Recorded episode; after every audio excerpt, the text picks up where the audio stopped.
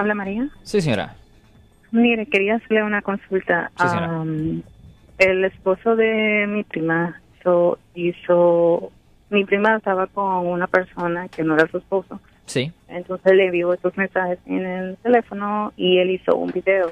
Y ese video que aparece esa persona y la mi prima lo, lo mandó a muchas personas difundiéndolo a todos. Y entonces quería saber si eso es legalmente tiene algún cargo legal o no hacer esas cosas Well, sin autorización de ellos. Aparece el teléfono y las caras de las personas. Ok, ah, a ver. Ah, número uno, ¿el video fue grabado en secreto o la persona lo hizo enfrente de todos? En secreto. Lo siento por la interrupción, su video va a continuar monetariamente. Solo voy a mencionar que si usted ha sido acusado por haber cometido cualquier delito aquí en el área de la Bahía Norte, California, por favor no se espere, llame el nuevo teléfono que ven en la pantalla o llame para hacer una cita inmediatamente al 1-800-530-1800. Recuerden, yo soy el abogado Alexander Cross, abogado criminalista aquí en el área de la Bahía Norte, California. So, nadie sabía que estaban ah, grabando. Ok, ¿la grabación a dónde se hizo? ¿Se hizo ah, en una propiedad o afuera, dentro de mi, en, en qué sitio se grabó?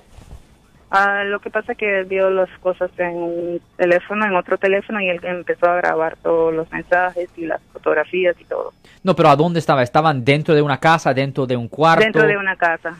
Ok. ah, mm, mm, mm. ¿Era la casa de, donde él vivía o no? No. Él no vivía ahí, ok. So, um, ok, so definitivamente había una expectación de privacidad ahí. Y si um, una persona está pues ah, distribuyendo ah, material privado sin consentimiento de las personas, si, si las personas tenían una expectación de privacidad y se escucha como que sí tenía una expectación de privacidad, teóricamente am, se pudiera hacer una queja penal. Ahora estamos hablando de un delito menor, no estamos hablando de una felonía. Ah, es dudable que la persona va a quedar en la cárcel por haber cometido eh, esta falta. Ah, pero sí es algo donde teóricamente pudieron haber ido a la, a la policía.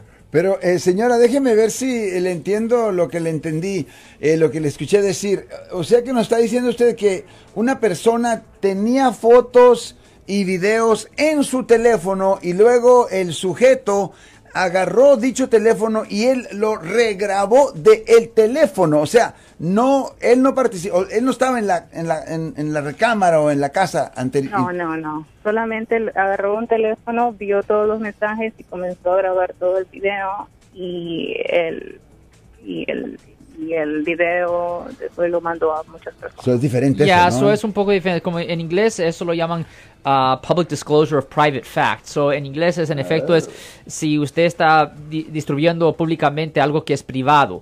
Am, como yo mencioné, e- es, es un delito menor, no es algo donde lo van a mandar a la, a la cárcel o a la prisión, no va a pasar.